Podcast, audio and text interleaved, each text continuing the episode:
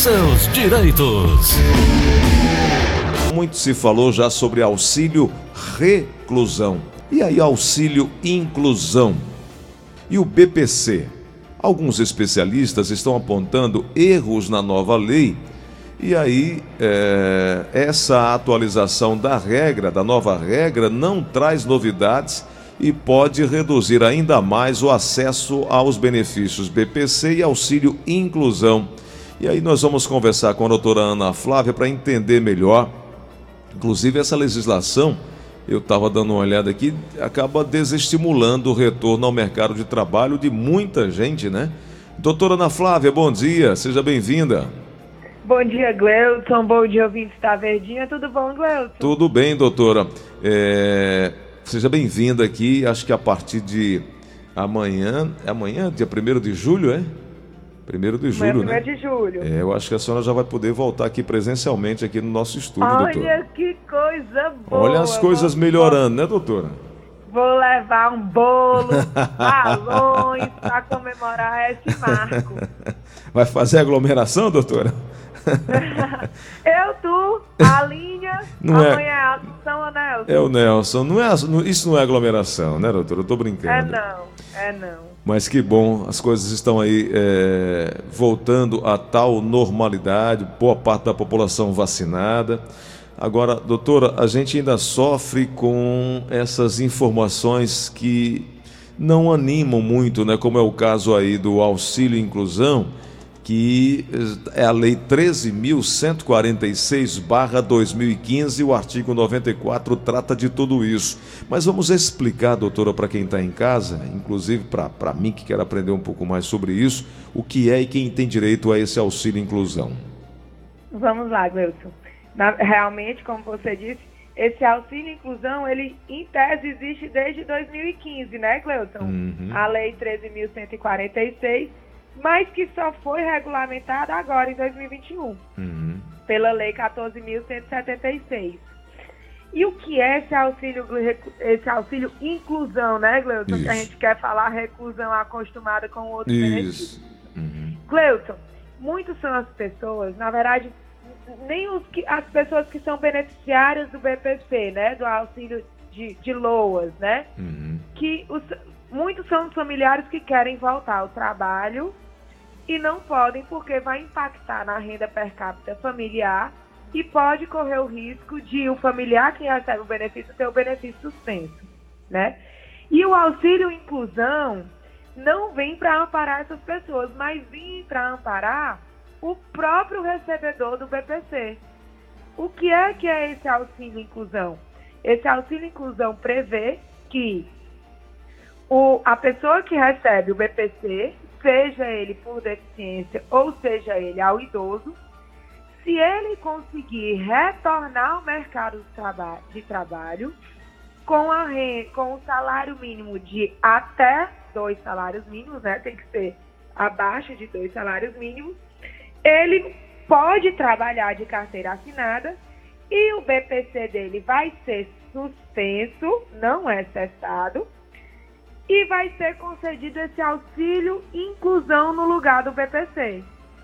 É uma forma de incentivar ao segurado, não segurado, a pessoa que recebe o benefício de prestação continuada, que tem pelo menos alguma possibilidade de voltar ao mercado de trabalho, que ele volte a, a oferir renda, que ele consiga trabalhar de carteira assinada. E em contraprestação, para ele não ter o benefício assistencial totalmente cancelado, é concedido um auxílio inclusão no valor de meio salário mínimo, ou seja, meio benefício de prestação continuada, enquanto ele permanecer no emprego, certo? De acordo com o Ministério da Cidadania, se é, essa pessoa deixar ela deixa de receber o BPC, suspende, vai para o mercado de trabalho e começa a, a, trabalhar de carteira assinada. Se essa pessoa perder o emprego, automaticamente o BPC deve voltar à atividade. Então, se a pessoa é assim, Gleison, receber BPC, conseguiu um emprego até dois salários mínimos, Suspende BPC, entra auxílio inclusão de meio salário. Não pode ficar os dois, né, doutora? Não pode ficar BPC e trabalho de carteira assinada. Isso. Nem BPC e auxílio inclusão, tá? Uhum. É um ou outro. Então, aí ele começou a trabalhar de carteira assinada, passa a receber auxílio inclusão. Perdeu o emprego, suspende auxílio inclusão, automaticamente volta o BPC. Esses são alguns dos requisitos que é, a gente precisa ficar bem atento, né, doutora? Mas tem mais, tem mais exigência aí para poder fazer parte de, é, e receber esse benefício. A inscrição precisa Sim. estar atualizada no Cade Único, por exemplo, né? Inscrição regular do CPF, tem que estar tudo isso, né? Isso, Gleudson, mas esses já são requisitos para concessão e manutenção do BPC, né? Perfeito. Para a concessão e manutenção do BPC, é, tem que ter a renda per capita igual ou inferior a um quarto salário mínimo, que foi a alteração que trouxe essa nova lei agora de 2021, porque o, o, o, o BPC só estava sendo concedido para quem tinha renda per capita inferior a um quarto do salário mínimo, agora pode ser igual ou inferior, né? E tem que estar sempre com CPF regularizado e o cadastro único sem, sempre atualizado, pelo menos de dois em dois anos tem que ser atualizado. Então, como isso já são regras de manutenção do PPC, ele automaticamente, em tese, já é para estar com isso em dia para a concessão da auxílio inclusão. Perfeito. Mas aí não custa lembrar, né, para que as pessoas não relaxem nessa questão da, da atualização dos documentos, né? Exato, Gleuton. E com relação ao CAD único, sabe? Uhum. Constantemente o INSS está fazendo pente fino, está fazendo revisão nesses dados cadastrais. E se cruzar informação lá com, com os centros de assistência social e comprovar que o CAD único não está atualizado, pode ser motivo, sim, de suspensão do BPC, tá? Doutora, tem outro assunto que a gente precisa tratar aqui hoje. Inclusive, eu ia começar falando com a senhora mais cedo, que é exatamente é, um, um, um, pedido de um ouvinte para a gente não deixar de, de citar aqui no show da manhã. Deixa eu só procurar aqui que já falamos sobre o auxílio e inclusão e agora é a comissão que aprova o projeto que prevê o pagamento do auxílio doença após 60 dias sem perícia. Como é que vai funcionar isso, doutor? Isso aprovado na última quarta-feira, dia 23, pela Comissão de Seguridade Social e Família da Câmara dos Deputados. A proposta prevê a concessão de auxílio-doença no valor de um salário mínimo, caso a perícia médica não seja realizada em 60 dias. Isso é uma boa notícia. Ótima notícia, né, Gleuton? é aprovado esse projeto realmente para pagar no valor de um salário mínimo se a perícia não for realizada em 60 dias. Isso é muito bom, Gleuton, porque muitas são as vezes que as pessoas realmente tentam agendar e juntam a documentação, porque ainda está nesse, nesse, nessa dúvida, né, Gleuton? As pessoas às vezes juntam a documentação, vai ser perícia virtual, vai ser marcada perícia presencial, Aí teve aquela outra lei que a gente até falou, né? Que é, foi determinado que o INSS, no caso do, da, da perícia virtual, que é só análise de atestados médicos, não pode negar o pedido de auxílio-doença, né? Então, quando antes de negar, tem que chamar o segurado para comparecer a uma perícia médica presencial. Mas e o prazo que eles têm para analisar se concede ou não com o atestado médico, ou se vai chamar para perícia médica, porque acontece, Gleuton, às vezes, você sabe muito bem, que o auxílio doença, a pessoa que está empregada, os 15 primeiros dias é pago pela empresa uhum. e o uhum. restante pelo INSS. Às vezes a pessoa só tem 30 dias de afastamento, às vezes é uma cirurgia, foi um braço que quebrou, são coisas que a recuperação é rápida.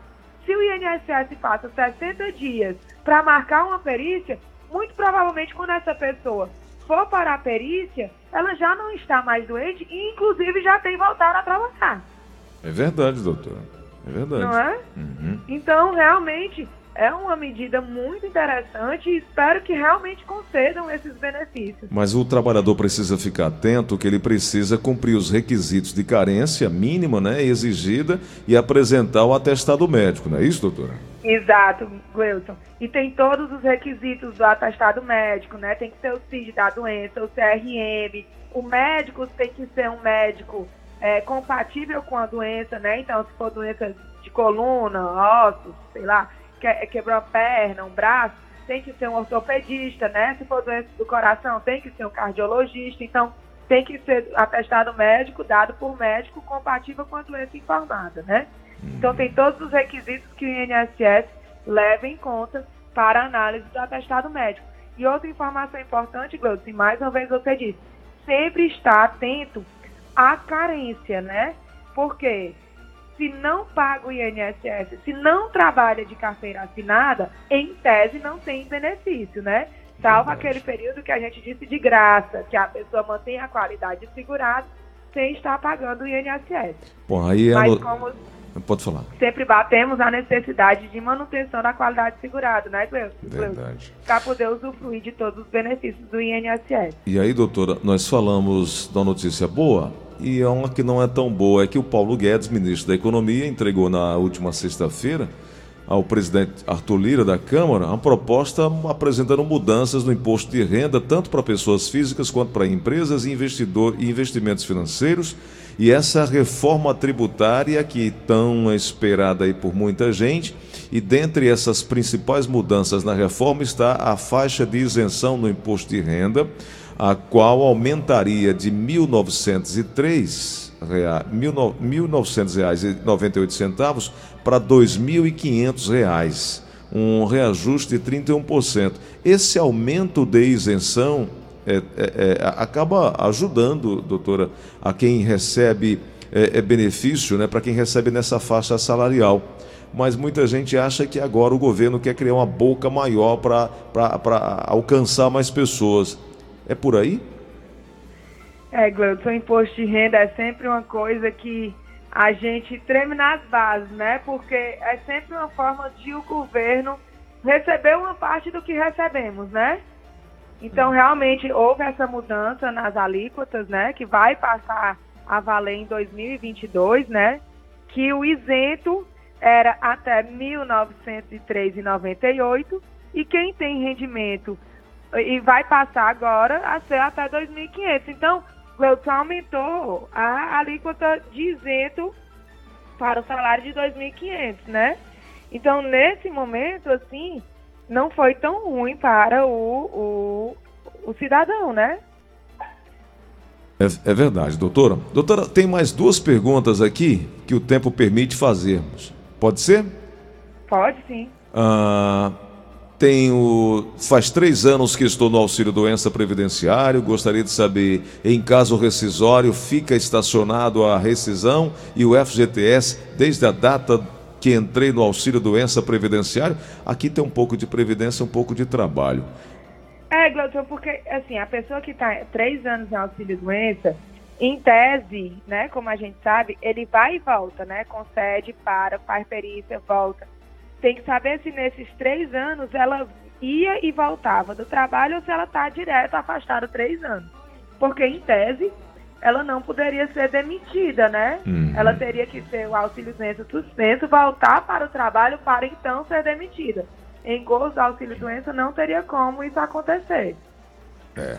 Bom, daqui a pouco eu vou trazer mais uma outra pergunta, doutora. Me dá um minutinho só para eu falar aqui de algo que está ajudando, contribuindo, auxiliando, inclusive trazendo conhecimento de muitas pessoas para não passar vexame nesse vai e vem de busca por informação no INSS. Fica a gente querendo receber informação, fica a gente querendo resolver problemas e fica num vai e vem danado. É por isso que chegou em Fortaleza, pro Ceará também, a Vale Previdência. O que é a Vale Previdência?